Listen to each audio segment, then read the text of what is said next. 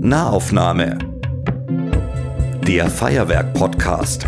Esther Diestelmann und Julia Fichtel im Gespräch mit Künstlerinnen und Künstlern, die eine Haltung haben. Über Popkultur, Gesellschaft und Politik. Also, ich fange an, ne? Ja. Okay.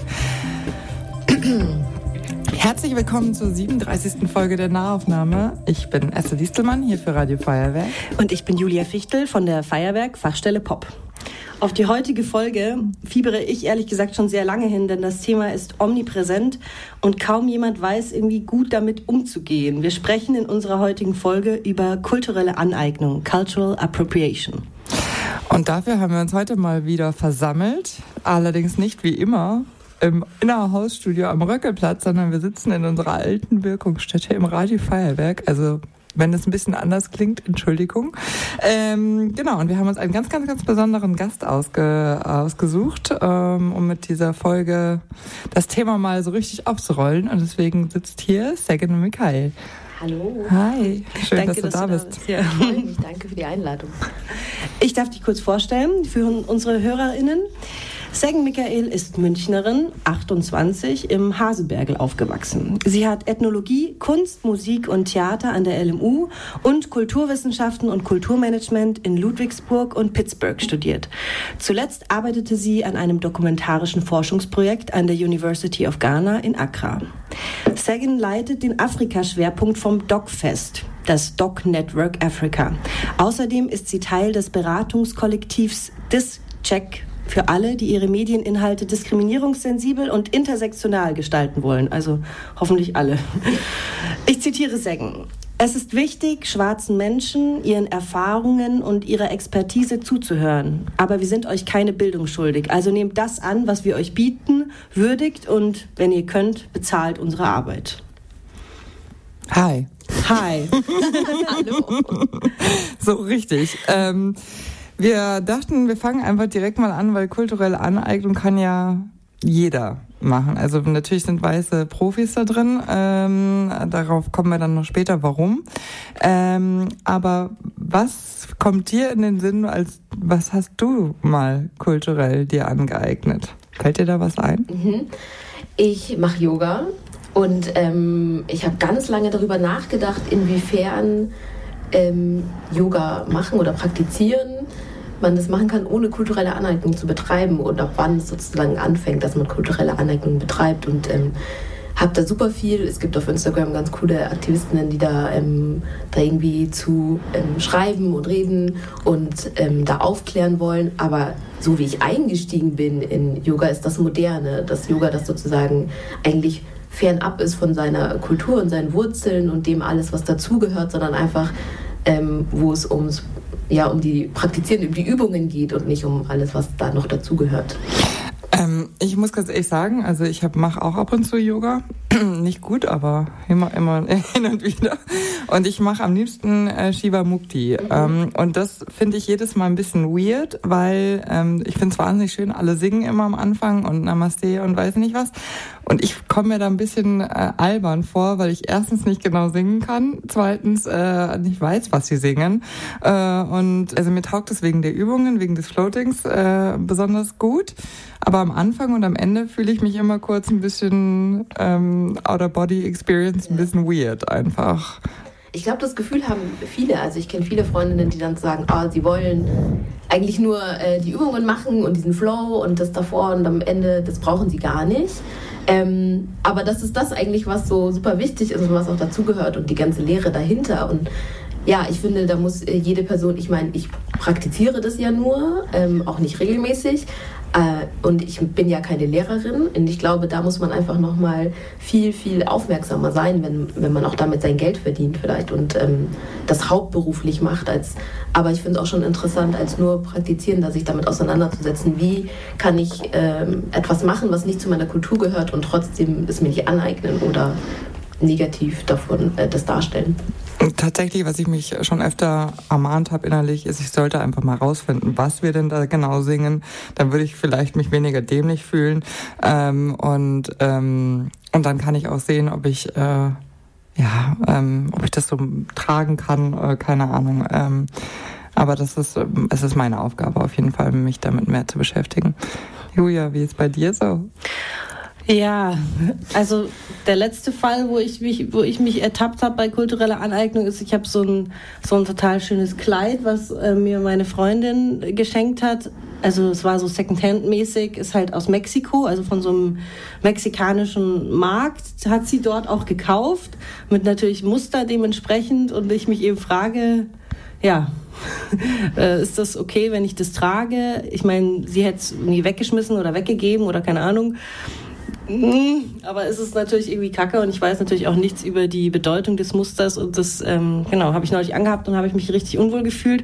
Aber ich meine, die Historie meiner kulturellen Aneignungs... Äh,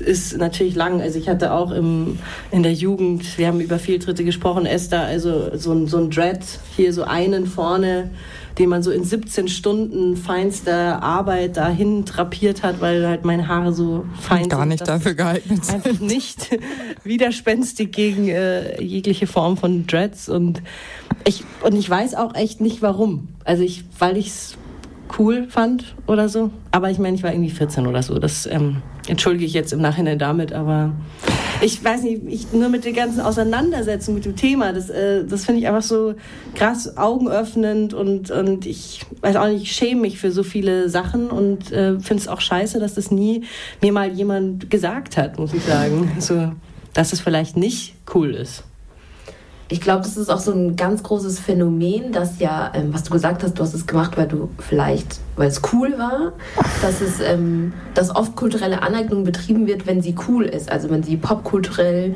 ähm, in den Medien und so, wenn es dann als cool oder hip dargestellt wird. Und dann denkt man sich ja, ich möchte nur das machen, was meine Vorbilder machen oder Vorbilderinnen, also dass ich das sozusagen nachahmen möchte und auch cool und hip sein möchte und das dann einfach übernehme und dann annehme. Mhm. Aber gar nicht nachgedacht wird, warum oder wie. Ich meine, du warst auch noch 14, klar, aber ähm, das auch oft im Alter noch passiert, mit 14.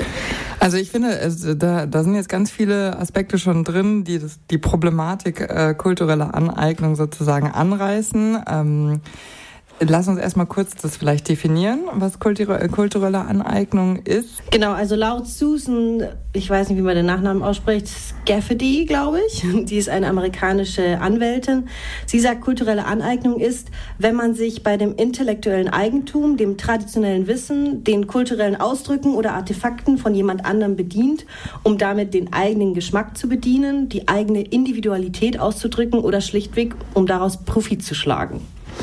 Genau, und ich finde jetzt an, an deiner kulturellen Aneignung ist ja auch spannend. Das ist ja, also wir sind ja Kinder der 80er Jahre. Das heißt also, wir haben uns als weiße Menschen ähm, in dieser Phase auch vor allen Dingen ja gar nicht mehr an der schwarzen Kultur orientiert, sondern auch so ein bisschen dieser Grunge und also quasi es wurde schon fremd enteignet und dann orientieren wir uns nicht mal mehr an dem Ursprung, sondern an irgendwelchen weißen Menschen, die das dann schon wieder ähm, ähm, umgedeutet haben und eigentlich schon massiv entfremdet haben von dem, was es eigentlich ist. Und ähm, also das zeigt so ein bisschen diese diese Problematik dann gehört natürlich auch dazu, dass wir uns in den letzten Jahren offensichtlich mehr mit Rassismus beschäftigt haben und auch mehr verstanden haben, was äh, struktureller Rassismus ist, wie tief der äh, in unserer Gesellschaft verwurzelt ist und damit auch in uns selber. Und ähm, ich glaube, da äh, das ist halt ein ja, wenn man das dann erkennt, das ist sozusagen, wie du es gerade gesagt hast, das ist, das ist so, wie wenn man auf einmal Sexismus erkennt.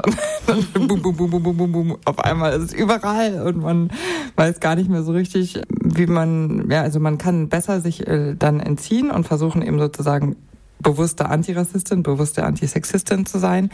Ähm, aber das ist ein langer Weg und da ist auch viel, viel, viel, viel, ähm, Momente der ähm, White Fragility, also unangenehm und Scham und äh, alles, was du da vorhin gerade angesprochen hast, mit dabei. Aber ähm, ja, Jetzt wir lernen alle. Noch der Vollständigkeit halber, was ist dein äh, kulturelles Aneignungsmoment? Ich ähm, war ähm, also schon immer als kleines Mädchen ähm, auf dem Land, als einziges Mädchen tatsächlich Hip-Hop-Fan und äh, ich habe mich natürlich in eine der Queens äh, verliebt, äh, Erika Badu und äh, habe sie an einem Konzert hier in München gesehen und sie stand vor einem eine Göttin einfach äh, mit diesem Turban. Und dann gab es ja hier in München immer dieses Tollwut-Festival, was ja auch der, ähm, durchaus problematisch zu sehen ist. Ähm, und dann habe ich mir da als äh, ja, elf, zwölfjährige so einen Turban gekauft und habe den aufgesetzt und äh, fand es, glaube ich, zwei Tage war ich richtig überzeugt und irgendwann habe ich gedacht, so, okay, ich glaube, ich bin zu weiß dafür. Ach, das oh. hast du aber tatsächlich. Ja, ja, also man, man sieht ja, man sieht ja, also die, die Farben heben sich nicht so toll ab. Also ich sehe, ich, ich, ich, sah halt einfach irgendwie lame aus. Es sah nachgemacht aus. und, äh, und dann habe ich verstanden, okay, ähm, ich glaube, ich verwende es als Schal. ist das eine Alternative? Weil ich wollte das Tuch nicht wegwerfen. Ich fand es nämlich immer noch sehr schön. Mhm. Ja. Ja, also für mich ist jetzt der Begriff der kulturellen Aneignung, sag ich mal, eher neu. Ich meine, ich bin 34 und der ist jetzt erst in den letzten Jahren dazugekommen. Wann, seit wann ist der für dich präsent oder sagst du ja, das ist ein Thema, das kenne ich?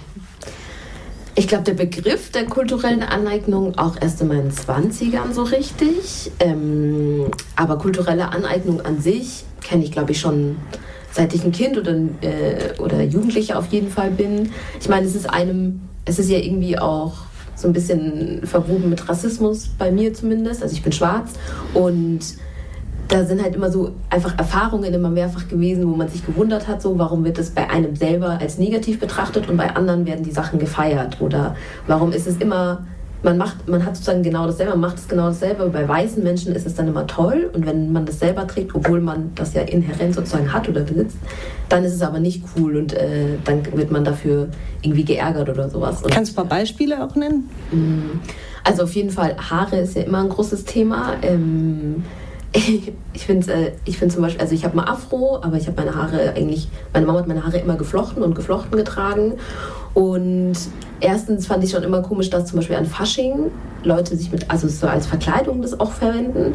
Und auch, es ist auch immer interessant zu sehen, Clowns tragen Afros in Rot. Mhm. Also so Sachen, dass das dann immer nur wenn es irgendwas Witziges ist oder Scherzhaftes, wurde das dann getragen und deswegen hat man sich dann vielleicht selber auch nicht äh, wohlgefühlt, das als Kind und Jugendlicher zu tragen, weil man damit die ganze Zeit geärgert wurde. Aber dann auch viele, die zum Beispiel Hip-Hop gehört haben oder irgendwie mit schwarzer Kultur in Verbindung gekommen sind, haben sich dann ihre Haare gebraided oder ähm, in verschiedene Styles gemacht. Aber bei denen war das, wurde das dann immer als besser angesehen oder als cooler oder ähm, das war dann irgendwie so einfach ich meine, meine Haare sind dafür gemacht und das ist sozusagen auch ein Schutz der Haare und das ist dann auch einfach auch so kulturell weitergeben, dass man immer, ich, meine, Haare, meine Schwester macht meine Haare, ich mache ihre Haare und so weiter und so fort und ähm, das brauchen die auch, dass die irgendwie geflochten werden und man hatte aber nicht das Gefühl, dass das ähm, weder positiv noch negativ teilweise oder auch negativ angehaftet wurde, dass es halt nicht zum Beispiel appropriate ist, also angemessen, zum Beispiel mit dem Haarstil irgendwo hinzugehen. Ich hatte das auch schon bei Jobs, dass mir gesagt wurde, meine Haare sind nicht professionell genug. Aber ähm, wenn weiße Leute sich ähm, Braids gemacht haben oder Cornrows tragen, dann ist es immer edgy und hip und cool und ähm, ja. Das ist ja auch immer ein bisschen, also das ist ja auch Teil dieser kulturellen Aneignungsproblematik ist ja, ähm, also ich meine, der, der Afro ist ja sowieso ein Politikum an sich. Ähm, also wenn man, wenn man sich überlegt, ähm, schließt mal eure Augen und denkt mal darüber nach, wie viele prominente Persönlichkeiten kennt ihr, äh, Schwarze, die in den letzten 20 Jahren offen Afro getragen haben? Also das ist ja äh, auch nicht eine, ein schon Gang und Gäbe, dass das, äh, dass das passiert. Also man äh, verbindet das vielleicht mit der Black Panther Bewegung und dann ist es auch schon wieder extrem politisch. Ähm, und ähm, das zeigt, wie, wie wenig frei das eigentlich ist, ähm, sozusagen seine Haare so zu tragen, wie man sie tragen möchte ähm, als äh, schwarze Person. Ähm, und Weiße können das tun und können das dann auch sozusagen wieder ablegen. Und das ist ja auch Teil der Problematik sozusagen, dass man es als trägt als, äh, als Kostüm. Ähm, und ähm, ohne die Diskriminierungserfahrung, also Everything but the Burden, das ist ja ein ähm, ähm, das große, große Problem, dass man sozusagen als weißer Mensch, wenn man in andere Kulturen eintaucht, man immer ja auch aus einer Machtposition, also gesellschaftlich aus einer Machtposition. Das heißt nicht, dass jeder Weiße privilegiert ist, aber äh, es ist einfach, dass jeder Weiße privilegiert ist im Sinne, er hat keine rassistischen Erfahrungen. Und deswegen ähm, kann man sich auch schlechter damit, äh, also ist es schwerer sozusagen nachzuvollziehen, was das bedeutet, wenn, äh, wenn, wenn man das aus ähm, der originären Kultur sozusagen beobachtet, wie das, äh, also man verletzt einfach damit auch. Und ähm, das ist etwas, was ja Gott sei Dank in den letzten Jahren an, an Bewusstsein äh, zugenommen hat. Ähm, auf der anderen Seite hat es natürlich auch viele ähm, Diskussionen, also gerade wenn wir über, das ist ja Teil der Identität ähm, und das ist ja auch Teil der Identitätspolitikdebatte. Ähm, also da sieht man ja auch, wie das ähm, die Gesellschaft gespalten hat. Wir haben gerade Wahlkampf, äh, wenn man Plakate sich anschaut, da äh, sieht man, wie das Teil des Themas geworden ist. Ähm, ob das jetzt das Gendern ist oder eine gerechte, eine ähm, Antidiskrim also eine diskriminierungsfreie Sprache generell zu verwenden, ist ein großes Thema geworden. Ja. Ähm, ja, ich ähm, weiß, ich würde gerne auf den Auslöser der Folge eigentlich ja. kommen jetzt, weil du sagst, ja, es hat sich viel verändert in den letzten Jahren. Ja, zum Glück. Aber trotzdem auch in meinem äh, weiteren Freundeskreis gibt's halt so ein Beispiel, von dem ich kurz erzählen will, ähm, wo ich eben tatsächlich so das erste Mal so eingeschritten bin und sehr erfolglos. Und ich würde es irgendwie gerne, dieses Beispiel mit euch einmal so ein bisschen äh, aufarbeiten. Und zwar, also jemand aus meinem weiteren Freundeskreis hat ein Musikvideo Video hochgeladen. Ähm, der ist also Solomusiker, ein weißer Cis-Mann, nur so, um das mal klarzustellen. Und am Ende des Videos äh, trägt er dann einen indogenen Kopfschmuck, also setzt sich den so selber auf. Und ich habe ihm dann halt eine Nachricht geschrieben und ihn so ein bisschen darauf hingewiesen, dass das also halt schwer verständlich ist oder auch nicht, ich das auch nicht wirklich einordnen kann, aber dass eben er damit rechnen sollte, dass er sehr stark dafür kritisiert werden könnte. Und darauf hat er dann geantwortet, ich zitiere mal kurz seine, seine Nachricht. Liebe Julia, könnte doch auch sein, dass ich the indigenous culture great finde und diese feiernd hervorheben will. Wenn es einer anders sieht, man kann aus allem ein Problem machen. Ich denke, die Botschaft und der Text ist völlig klar, aber vielen Dank, ich bin gewappnet.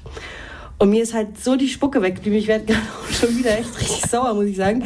Ich, äh, keine Ahnung, da steigt irgendwas so in mir hoch, weil ich einfach das so äh, weiß ich nicht, alles falsch finde an dieser Nachricht.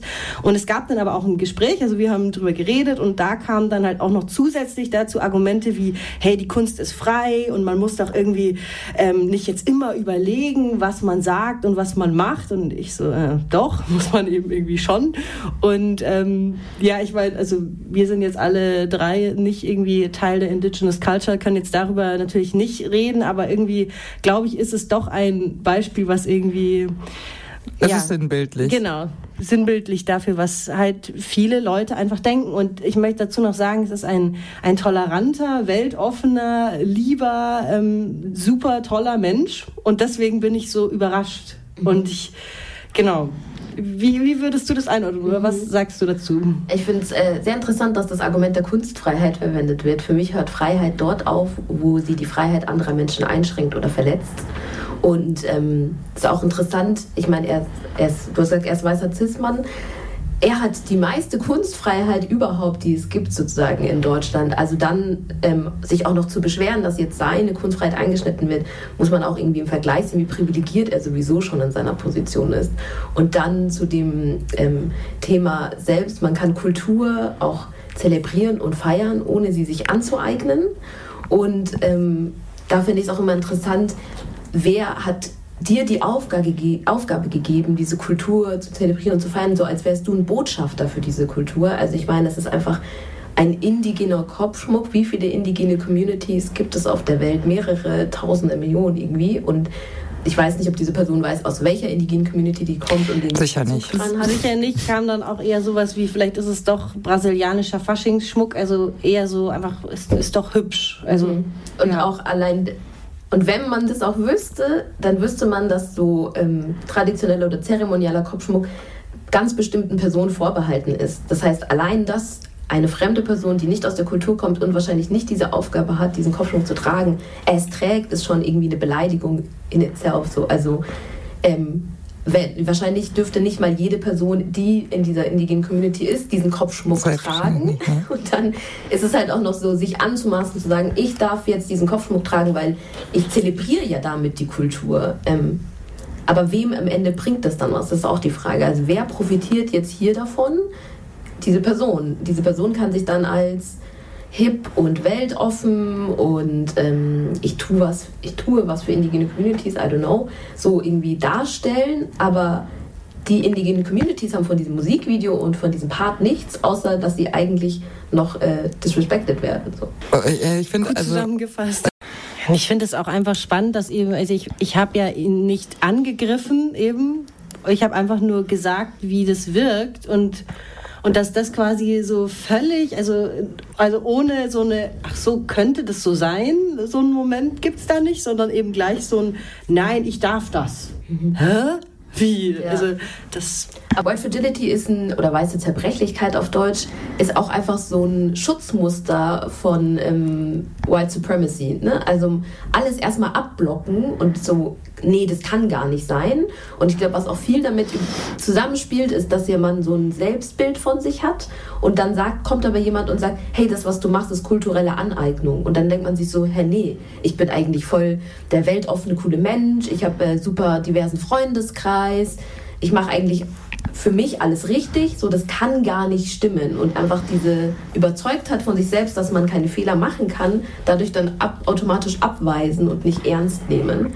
Ähm, das gehört auch einfach zu dieser weißen Zerbrechlichkeit dazu und es schützt im Endeffekt dieses System, dass weiße Menschen immer noch zentriert werden in Diskursen. Also er zentriert sich ja auch selbst als Person in diesem Thema und gar nicht, wie du meintest, so hey, es gibt Leute, die das als kulturelle Aneignung äh, bezeichnen werden und die da auf jeden Fall da was dagegen sagen werden, sondern er zentriert sich und seine Ansicht und sagt, ich finde das richtig, also ist es auch richtig. Und mhm. das, was andere sagen, ist gar nicht so wichtig. Also das äh, finde ich auch besonders interessant, weil in den letzten Jahren ähm, ähm, im Vergleich jetzt zu früher, also zumindest in meiner bewussten Erinnerung, ist auch viel mehr ähm, Stimmen gibt aus der indigenen äh, Kultur, die ähm, oder aus der aus den indigenen Communities. Ähm, es gibt einen Grund, warum die erstmal nicht so laut waren. Erstmal, weil äh, weiße Siedler sehr, sehr, sehr, sehr, sehr, sehr viele Menschen ermordet haben. Ähm, wie es ja jetzt auch gerade irgendwie, weiß ich nicht, in, in Medienberichten ähm, immer mehr zutage äh, ähm, gefördert wird, wie zum Beispiel ähm, europäische Missionare im Rahmen ihrer Religion Umerziehungslager, ähm, also das gehört ja zu ähm, weißen Kolonialgeschichte. Äh, ähm, und ich finde, das ist auch so ein bisschen, es impliziert, äh, es, es zeigt schon diesen Rahmen vom dem weißen Selbstverständnis. Also man, man ist die überlegene Kultur, man kommt überall irgendwo, wo man hinkommt, äh, ähm, hat man das Recht sozusagen, anderen Menschen erstmal zu sagen, das, was du machst, ist nicht cool, das, was wir machen, ist jetzt die Art und Weise, wie wir es machen. Und wenn ihr da nicht mitmacht, dann bringen wir euch halt alle um. Oder also, erziehen euch um und zeigen euch, wie das geht. Ja, aber das macht man ja leider nicht äh, mit, mit so einer leeren Drohkulisse, sondern das haben wir ja mit Waffengewalt getan immer.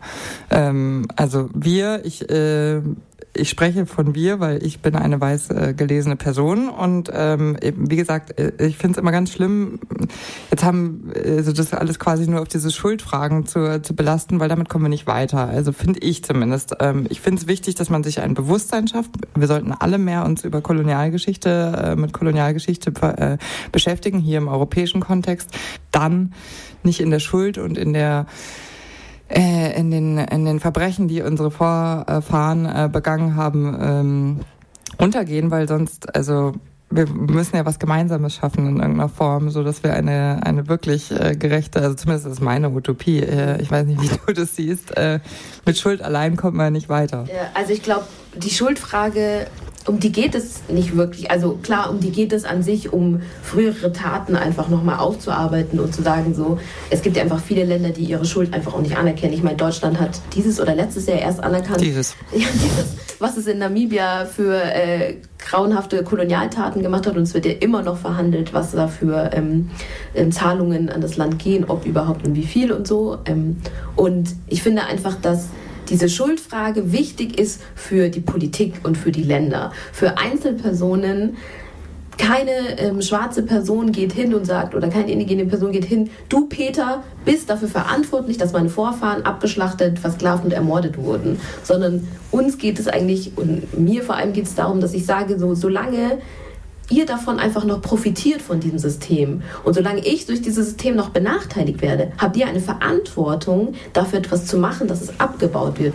Und allein der Zustand, zu sagen, ich mache nichts, also mache ich nichts Falsches, ist genau das Gegenteil, weil durch Nichtstun erhält man das System so, wie es gerade ist. Und für mich ist deswegen auch ähm, antirassistisch sein eine aktive Tat oder auch antisexistisch sein. Also ich finde es immer interessant, wenn Leute sagen so, aber ich bin doch gar nicht rassistisch, ich bin doch nicht das und das.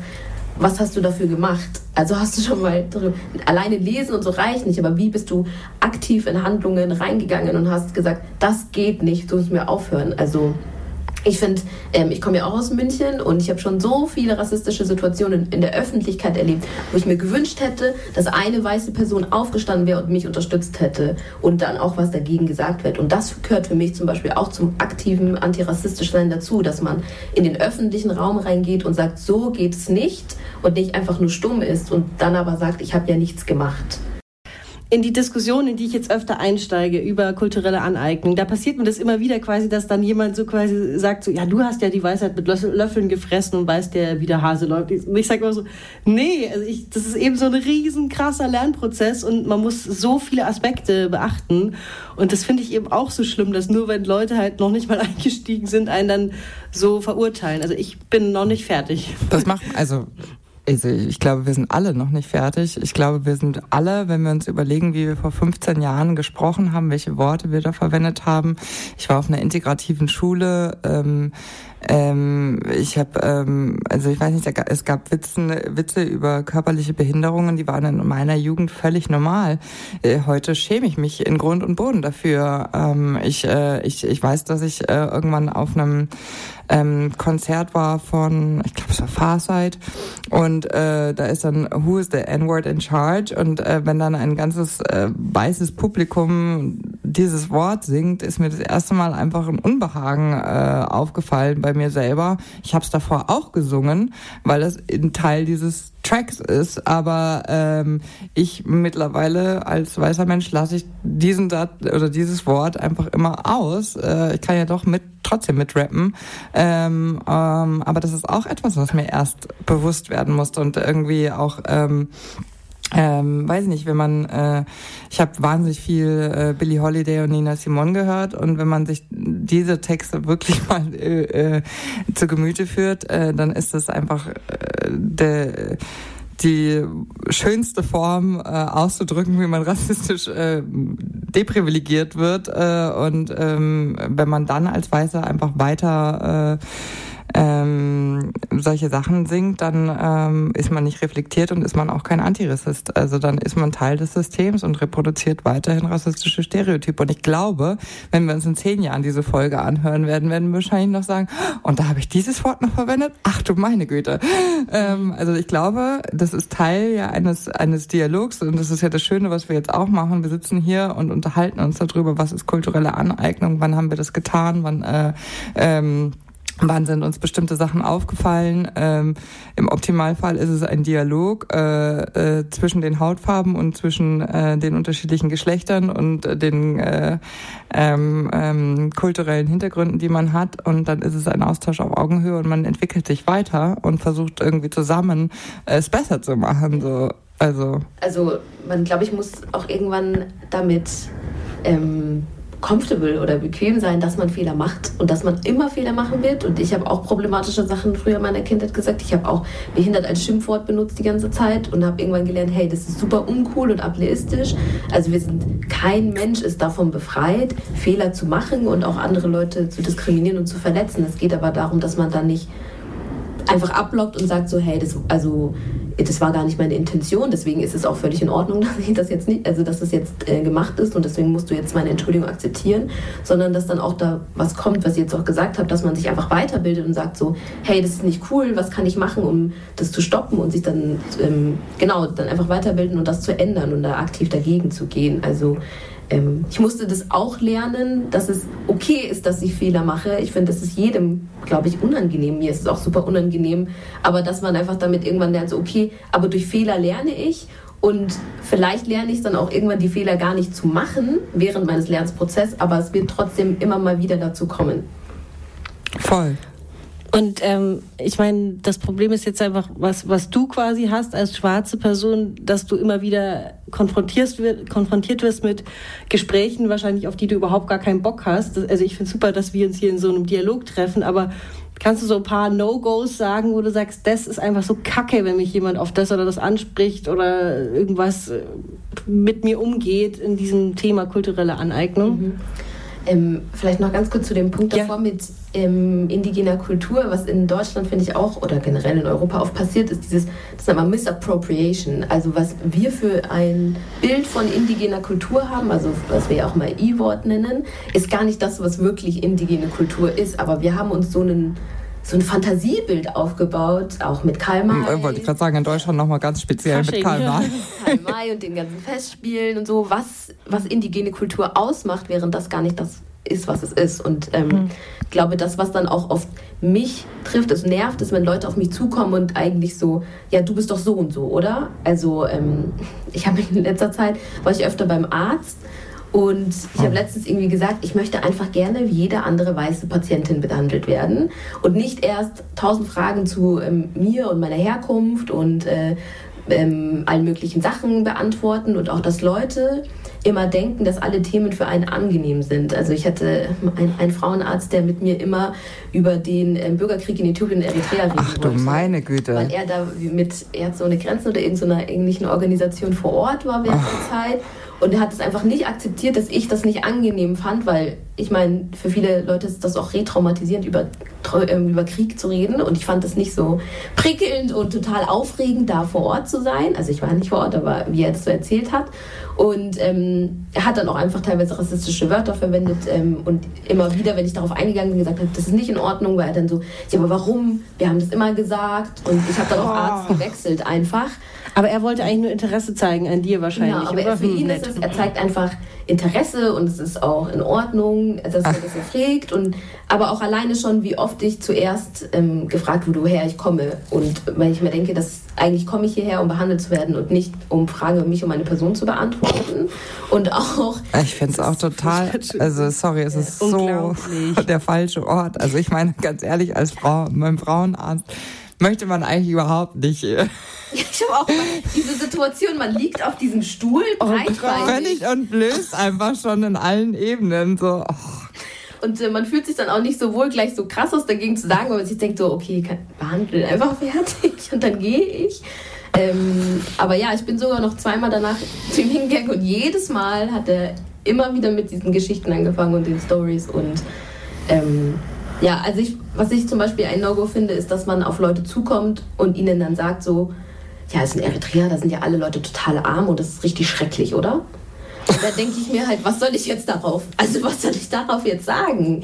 Ähm, klar, es gibt Armut in Eritrea, klar, es, es gibt auch Armut. Es gibt Armut in Deutschland. in Deutschland. Ja, also und was ist alles schrecklich? Also ich weiß nicht, wenn ich Interesse an der Kultur oder an dem Land habe, dann stelle ich doch Fragen. Aber was richtig oft passiert, ist, dass Leute mit Aussagen kommen und dann einfach so, ne, stimmt doch. Wo ich mir immer denke, da bin ich schon in so einer Trotzantwort, wo ich automatisch Nein, einfach aus Prinzip ja. Nein sage. Oder ähm, ja, dass man einfach auf, dass man so seine Annahmen, die man hat, einfach mit denen hinkommt auf Leute und sie überträgt. Und das ist einfach rassistisches Verhalten in der Hinsicht. Also diese Frage, woher kommst du, kann ja auch in einem normalen Kontext gestellt werden, wo sie völlig in Ordnung ist und äh, wo sie gar nicht auch rassistisch aufgefasst, wenn ich auf Reisen bin irgendwo. Und da fragen wir alle, woher kommt ihr, weil wir halt alle Reisende sind, dann ist das keine problematische Frage. Wenn ich zum Impfen aber gehe und die erste Frage ist, woher kommst du? Und ich sage Deutschland, also woher kommst du? Und ich sage nochmal Deutschland und die dritt, ach so, ja, und dann Hasenberge. wird immer weiter darüber geredet mhm. und ähm, ja, oder das ich glaube, was auch oft passiert, ist, dass Leute am Anfang mit mir Deutsch reden, zwei Sätze, und dann Englisch. Und dann fragen sie, ob ich Deutsch verstehe. Und dann finde ich es immer richtig witzig, weil ich so, hä, wir haben doch gerade uns auf Deutsch begrüßt. Da war das Gehirn etwas langsamer ja. anscheinend. Aber da merkt man, dass es so automatisierte Sachen sind. So man, sie, sie sehen mich, sie sehen meine Hautfarbe und denken, ach, die kann ja gar nicht Deutsch sprechen. Also zweisprachig aufwachsen. Wenn weiße Kinder zwei, mehr als eine Sprache können, ist es so, wow, total toll, du bist so gebildet ich meine, migrantische Kinder wachsen alle mit mindestens zwei Sprachen auf, aber da ist es halt nichts, was gepriesen wird, weil die Sprachen, die wir sprechen, sind ja nicht so toll wie Französisch oder Italienisch und so. Und Latein. ja, damit wachsen wir ja auch zwei Sprachen einfach auf, ja. Ähm, klar. Was mich noch interessieren würde, ähm, dieses Beratungskollektiv Discheck. Kannst du da ein bisschen was drüber erzählen, über die Arbeit? Weil das ist irgendwie total das spannende Ding, finde ich. Mhm.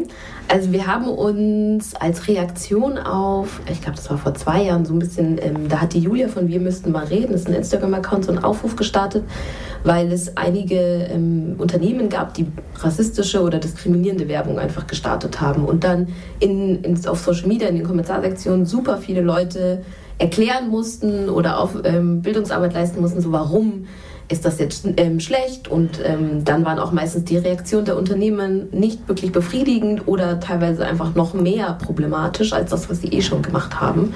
Und darauf als Reaktion hat sie einen Aufruf gestartet, wer hat Lust, so ein Kollektiv zu bilden, das ähm, Leuten hilft, die Interesse daran haben, das zu umgehen, sozusagen sie dabei unterstützen kann und auch für Leute, die schon, sag ich mal, einfach rassistisch waren oder ähm, auf jede andere Art äh, andere Ismen produziert haben, dann sich Beratung holen kann, wie sie es besser machen können. Und ähm, was für uns wichtig ist, ist, dass jede Person, die berät, auch negativ betroffen ist. Und wir sagen, bewusst negativ betroffen, weil betroffen sind wir alle von Ismen. Also ähm, alle sind von Rassismus betroffen, weil nur wenn es keinen Rassismus mehr gibt, sind wir alle gleich und können alle uns frei entfalten. So. Aber es gibt nur schwarze Menschen oder beziehungsweise nur BIPOCs sind negativ betroffen von Rassismus und dass dann auch diese Menschen sozusagen ähm, beraten. Was keine Voraussetzung bei uns ist, ist, dass man einen Abschluss hat oder irgend so akademischen ähm, Nachweis, dass man das kann, weil das ist, ähm, finden wir ein bisschen klassistisch, sondern dass man einfach sich mit den Themen beschäftigt hat, ob das ein Selbststudium ist oder ähm, weil man halt negativ betroffen ist, man sich automatisch immer damit auseinandersetzt. Und dann kann jede Art von Person, Unternehmen, Organisation zu uns kommen und meistens ist es so, dass ähm, die vorher schon sagen, wir wollen es überprüft haben auf bestimmte Ismen, auf Ableismus, Sexismus und so weiter. Und dann geht es immer an das Teammitglied, das da am besten ähm, geeignet ist und das auch gerade Zeit hat. Genau, und dann machen wir das. Wie viele seid ihr? Wir sind gerade 17 oder 18, glaube ich. Mhm. Ja, genau. Also wir nehmen auch immer ähm, neue Mitglieder auf, weil wir einfach nicht vollständig sind. Also wir decken gar nicht das ganze Spektrum an Ismen ab, aber wollen, deswegen nehmen wir auch immer Leute auf, die einfach Lust haben, in dem Kollektiv auch mit zu sein. Genau, und dann kann jeder uns einfach niedrigschwellig anschreiben, wenn er Interesse hat und ein Angebot holen. Klingt sehr gut, ist auf jeden Fall etwas, was, äh, glaube ich, meiner Meinung nach eigentlich alle Institutionen durchlaufen müsste. Also ich als Medienschaffende äh, kann da auch nur extrem selbstkritisch. Diese Branche ist äh, ein sehr großer Teil der Reproduktion von rassistischen Stereotypen. Ähm, also ich, auch da sollte man als weißer Mensch nicht erstmal erschrocken sein, äh, dass, dass man sozusagen noch viel zu lernen hat, sondern ähm, sie vielleicht eher feiern, dass es Möglichkeiten gibt, ähm, sich mehr Expertise anzueignen, um ähm, dann eben auch ja netter miteinander umzugehen, inklusiver miteinander umzugehen, ähm, auch zu verstehen, dass es eben einfach andere Probleme gibt als die eigenen, hilft einem ja auch manchmal ganz gut durchs Leben.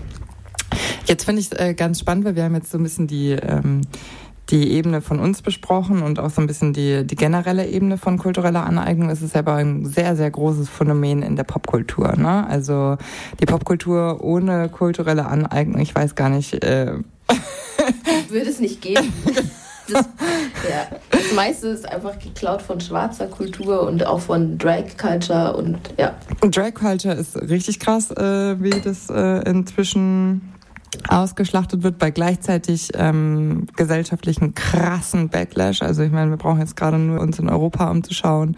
Bulgarien, äh, Georgien, Spanien und Ungarn. Wir, wir denken immer, wir sind weiter, als wir sind. Ähm, und man sieht ja auch immer, dass irgendwie ein gesellschaftlicher Fortschritt mit zwei gesellschaftlichen Rückschritten irgendwie einhergeht, was ich wahnsinnig demotivierend finde. Aber um das jetzt mal ein bisschen Warum ist das überall? Warum ist schwarze Kultur überall? Das liegt natürlich daran, dass äh, Hip-Hop überall ist. Hip-Hop ist einfach mittlerweile das erfolgreichste, würde ich sagen, Musikgenre. Ähm, äh, ist in den 70er Jahren entstanden. Kein ähm, war auch eine Kreolkultur im Grunde, ähm, weil zumindest so wie sie in, in New York entstanden ist, waren es jamaikanische Einflüsse schon direkt mit dabei und ähm, genau. Und da wird immer äh, gerne als weißer Mensch ähm, gesagt, ja, aber sind nur wir kulturell, eignen nur wir uns kulturell Sachen an oder machen das auch andere? Ja, kulturelle Aneignung findet überall statt. Das hat nur halt ein bisschen einen Unterschied, ob man sozusagen derjenige ist, der daraus Kapital schlägt. Das ist vielleicht auch ein großer Aspekt, oder? Wie ist bei der, wie, wie siehst du das? Definitiv. Also wenn man sich die ich glaube, die Musikgenres ähm, der letzten 100 Jahre anschaut, kann man sagen, dass die alle aus schwarzer Kultur kommen und auf schwarzer Kultur basieren. Natürlich nicht alle von schwarzen Menschen weiterentwickelt wurden, aber ähm, musikhistorisch und musikethnologisch basiert das alles. Jazz, Blues, genau. Funk. Und wenn man sich, ich meine, berühmte Beispiele, Elvis Presley, The King of Rock'n'Roll, warum ist er so bekannt geworden mit Rock'n'Roll, obwohl Rock'n'Roll eine schwarze Musikrichtung ist, von schwarzen Musikern pioniert wurde, gemacht wurde, aber für wen, für die Masse war Elvis Presley halt annehmbarer, ne? more palatable. Also er war der, der es dann sozusagen berühmt gemacht hat. Er war der, der Millionen mit mit Rock'n'Roll gemacht hat und nicht die MusikerInnen, die das eigentlich sozusagen gestartet haben. Und das ist das auch, wo viele halt bei ähm, Hip-Hop und anderen Musikrichtungen sagen, ich, also ist, ich kann niemandem verbieten, irgendwas zu machen. Niemand kann jemandem verbieten, irgendwie Musik zu machen. Ne? Aber es, man kann auch sozusagen Hip-Hop auf eine Art und Weise machen, wo man die Ursprünge und die Wurzeln und das Genre respektiert. Und ähm, es ist auch einfach mittlerweile ich meine, es ist aus einem, auch einem ganz anderen sozioökonomischen Hintergrund entstanden. Ne? Also mittlerweile, ich finde es dann immer witzig, wenn so ähm, weiße Oberstufenkinder dann irgendwie so Gangster-Rap machen wollen. Und dann ist es halt einfach nicht authentisch. Also mach einfach Rap, der für dich authentisch ist. Und ich glaube, das ist das, was viele dann, wo es dann für mich kulturelle Aneignung ist. Wenn du dir einfach das kopierst, was Leute vorher gemacht haben und das dann als dein Ding verkaufst. Anstatt, ähm, es gibt ja auch einfach deutsche und weiße Rap-Künstler, die eine eigene Art von Rap machen und nicht versuchen, das zu imitieren und nachzumachen, weil das ist nicht möglich. Du bist kein Gangster-Rapper. Du bist nicht in der Bronx in den 80er, 90ern aufgewachsen unter den ärmsten und krassesten Umständen, wurdest noch nicht von der Polizei und von allem Möglichen verfolgt und das dann einfach so darzustellen, ist halt inauthentisch und einfach auch falsch und gefährlich. Also, ähm, auch ja.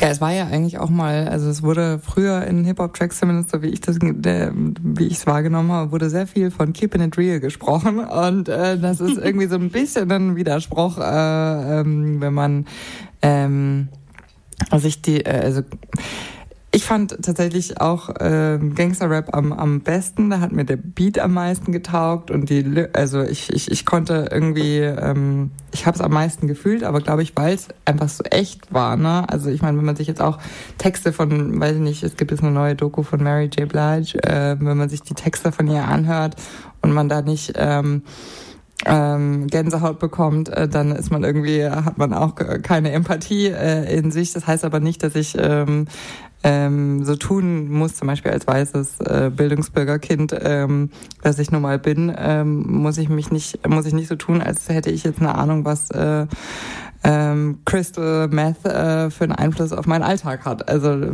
eher gering.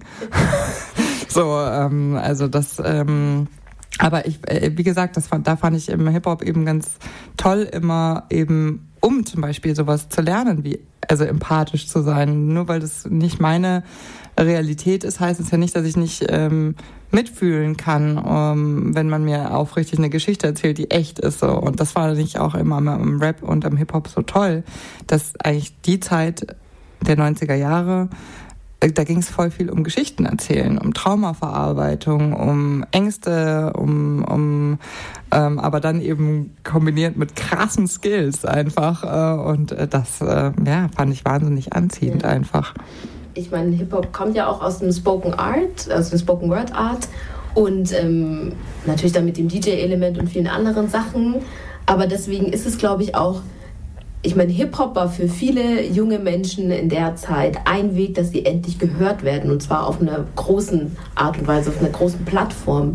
Und dass das dann wieder weggenommen wird oder sich angeeignet wird von anderen Leuten, ich glaube, das ist dieses, was sich oft dann Leute so, ich, wir haben uns das selbst erarbeitet, das ist eine von uns entstandene Kunstform, macht doch eure eigene Kunst. Ihr könnt es ja dann wieder dieses appreciaten, ihr könnt es wertschätzen, ihr könnt Konzerte kommen, ihr könnt mit uns mitfeiern, aber muss man sich dann immer das nehmen, was gemacht wurde und das dann selber verwenden für sich und dann irgendwie vielleicht auch sogar noch mehr Geld verdienen und mehr Umsatz damit machen.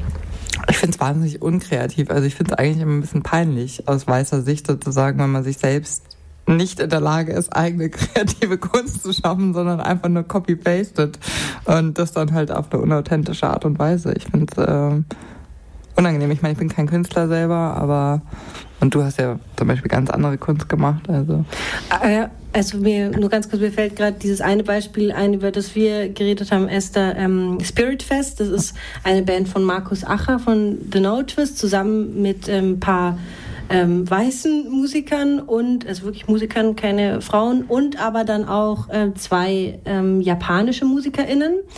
Und die machen das eben so total toll, also auf, voll auf Augenhöhe, ähm, dass eben diese zwei unterschiedlichen äh, kulturellen Einflüsse sich da treffen und Genau, weil viele sich immer fragen, ja, aber wie soll man denn dann, was darf man denn dann überhaupt noch, bla bla, in der Musik auch das ist, das ist zum Beispiel was, was man unbedingt machen soll. Das ist so eine bereichernde Band für die Welt, finde mhm. ich. Also es sagt ja keiner, mach keine Musik. Es sagt halt bloß, klaust dir nicht, sondern mach dein eigenes Ding. Ne? Genau, und mach, mach es bewusst so irgendwie. Lauf nicht rum und, äh, und konsumier einfach, sondern mach, mach, mach dir ein bisschen Gedanken. Also das, ich finde das total nervig, dass man die ganze Zeit darüber redet, was einem verboten und weggenommen wird. Nein, es geht nicht um verboten und wegnehmen. Es geht äh, um Sensibilität, es geht um ähm, Einfühlungsvermögen und es geht um ein Bewusstwerden, dass viele Sachen schiefgelaufen sind und falsch gelaufen sind äh, ähm, und man es besser machen könnte. So irgendwie im Entwicklungsprozess. Und da finde ich das auch ähm, das ein super, super schönes Beispiel. Mhm. Ich finde, hm? Ich ärgere mich total. Also weil man kommt ja, wenn man wenn man Instagram aufmacht, gefühlt gar nicht drumherum irgendeinen der Kardashian oder Jenner Menschen ähm, zu sehen. Ähm, ähm, und die sind ja ähm, großer großer großer Teil des Blackfishing-Phänomens. Ähm, vielleicht möchtest du es mal erklären, was das ist. Blackfishing ist, wenn man als nicht schwarze Person ähm, so sich schwarze ähm, Features, sag ich jetzt mal, und einfach auch andere Sachen aneignet und so tut, als ähm, ja, und als es einfach sich sozusagen nimmt und dafür dann auch wieder gefeiert wird und gelobt wird, während schwarze Frauen für genau dieselben Sachen jahrhundertelang irgendwie ja, einfach diskriminiert wurden. Also sich einen großen Hintern operieren lassen, sich die Lippen aufspritzen, dann auch wieder Haarstyle, genau, einfach die ganzen Körperformen, ähm, der Kleidungsstil, fette Hoops und viele andere Sachen, die einfach von schwarzen Frauen geklaut wurden, was bei schwarzen Frauen Ghetto, negativ, so trashy ist. Und bei... Ähm, bei den Kardashians, also weiß man ja, was die sich für ein Millionenbusiness darauf aufgebaut mhm. haben.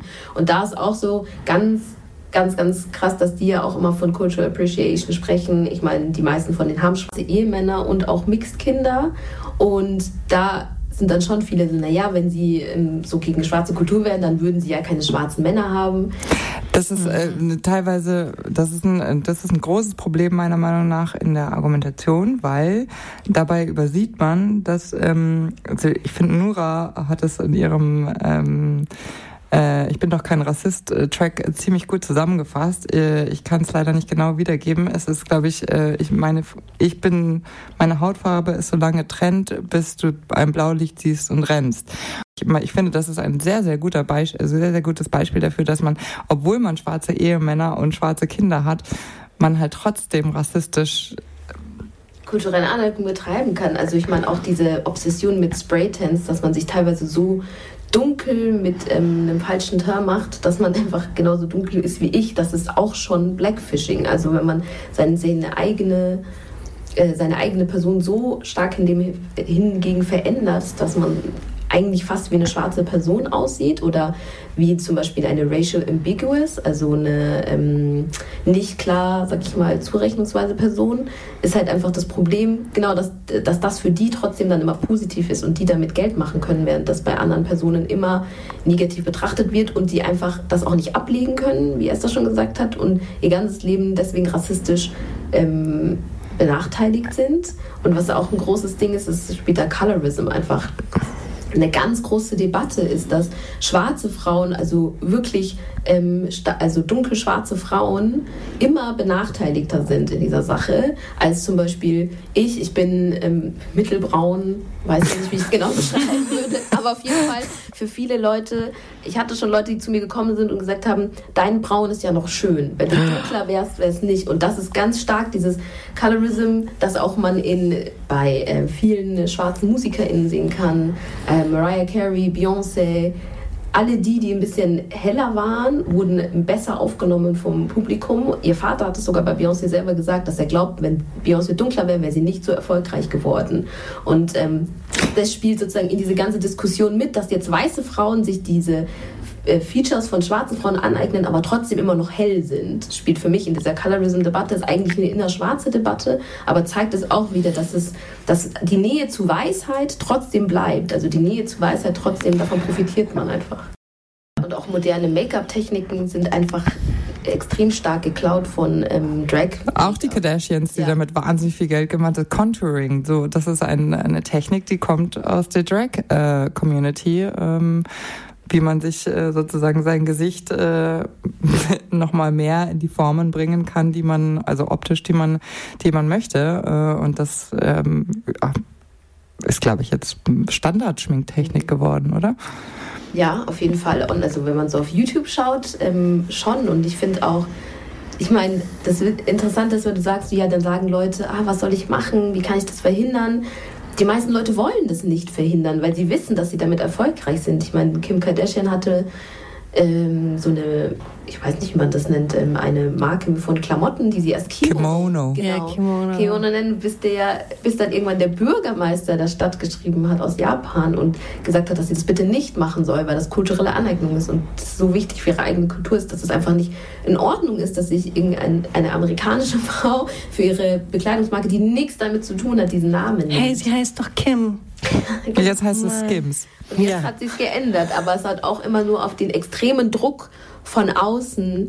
Sehr gut, wie du so jetzt gerade zusammengefasst hast. Es geht um Dialog, um Respekt, um darum, dass man seine eigenen Privilegien anerkennt, dass man die halt einfach auch hat, jetzt ich als weißer Mensch. Ähm, dann muss man sich immer fragen, wer profitiert ökonomisch von was auch immer man gerade macht und ja, irgendwie, dass man diesen Lernprozess nicht einfach irgendwie abbrechen sollte, sondern wirklich weiß, dass man in dem drinsteckt und dass der lebenslang tatsächlich, glaube ich, geht. Und ich glaube, dann kommen wir in dem Thema so ein bisschen weiter in dieser Generation, was ich mir total erhoffe. Und ähm, ich schäme mich wirklich echt so oft für so viele Sachen, auch fremd, aber auch für mich selber, muss ich einfach sagen. Aber das ist auch vielleicht nichts Schlimmes, sondern eben ein, ein, ein äh ein Ansporn sozusagen, um tiefer einzutauchen, um wen perspektivisch weniger zu haben, wofür man sich schämen muss. Ja. Ich finde, die schwarze Autorin Audre Lorde hat mal so einen ja. Text geschrieben über Wut und äh, von Frauen und Scham und hat dann auch gesagt, Scham als Gefühl bringt uns nicht weiter, wenn wir darin versinken, also wenn wir es uns das aufnehmen lassen, weil Scham bringt weder äh, dir was, noch mir was sozusagen, noch den Leuten, die benachteiligt sind. Aber wenn wir aus diesem Schamgefühl sozusagen, aus dieser Wut aktive Energie ziehen und ähm, dann irgendwie was machen. Das ist das, was wir sozusagen brauchen. Also auch, dass wir Wut nicht immer als negative Energie sehen sollten, sondern als Ansporn, dass wir dann dadurch sozusagen etwas machen können, uns aktiv handeln können. Und ähm, ja, das ist einfach super wichtig, dass man auch seine Geschichte kennt, dass man Deutschlands Geschichte kennt, auch vor 19 und 1800 sozusagen und sich damit auseinandersetzt, dass Deutschland das drittgrößte Kolonialland der Welt mal war und auch einfach sich so überlegt, wie dein Freund mit dem Kopfschmuck. Ähm, warum habe ich keine indigene Person gefunden, die ich für mein Video einladen konnte, die sowas trägt? Warum, warum habe ich keinen Zugang dazu? Warum habe ich kein Wissen dazu? Wer produziert Wissen? Wer hat Deutungshoheit und so? Und warum vielleicht bin ich mit ähm, etwas erfolgreich mit einem Restaurant, obwohl es diese Community in Deutschland oder in München gibt, aber die das selber nicht machen können und aufmachen können. Und ähm, ich glaube, in diesem Kontext, in diesen Überlegungen, dass man einfach anfängt, sich Fragen zu stellen, dann kommt man irgendwann dahin. Und ähm, bei so Sachen wie ja, Loks schneidet sie am besten einfach ab. Auf jeden Fall. Auf jeden Fall. Ja, ich hoffe, dass wir mit dem, mit dem Podcast jetzt auch einen kleinen Beitrag leisten konnten und äh, ich bin auf jeden Fall, ich ziehe mit in den Kampf auf jeden Fall. Wir haben, ich weiß nicht, ob wir es dir schon gesagt haben, normalerweise gibt es immer einen Track. Nee, ich habe es, glaube ich, ich habe es nicht gesagt. Aber vielleicht kommst du trotzdem, äh, fällt dir trotzdem was ein. Normalerweise, dass ich ähm, unser Gast immer einen Track wünschen und hat irgendwelche ähm, Lieder, vielleicht die er uns zur Verfügung stellen will, die eine Playlist sind, die einen prägen. Okay, soll ich, soll ich das gleich sagen? Ja, oder, bitte. Ähm, dann würde ich mir von Solange äh, Fubu wünschen, also. For Us By Us. Genau. Vielen Dank, dass du da warst und für deine tollen Worte. Dankeschön auch euch für den Dialog.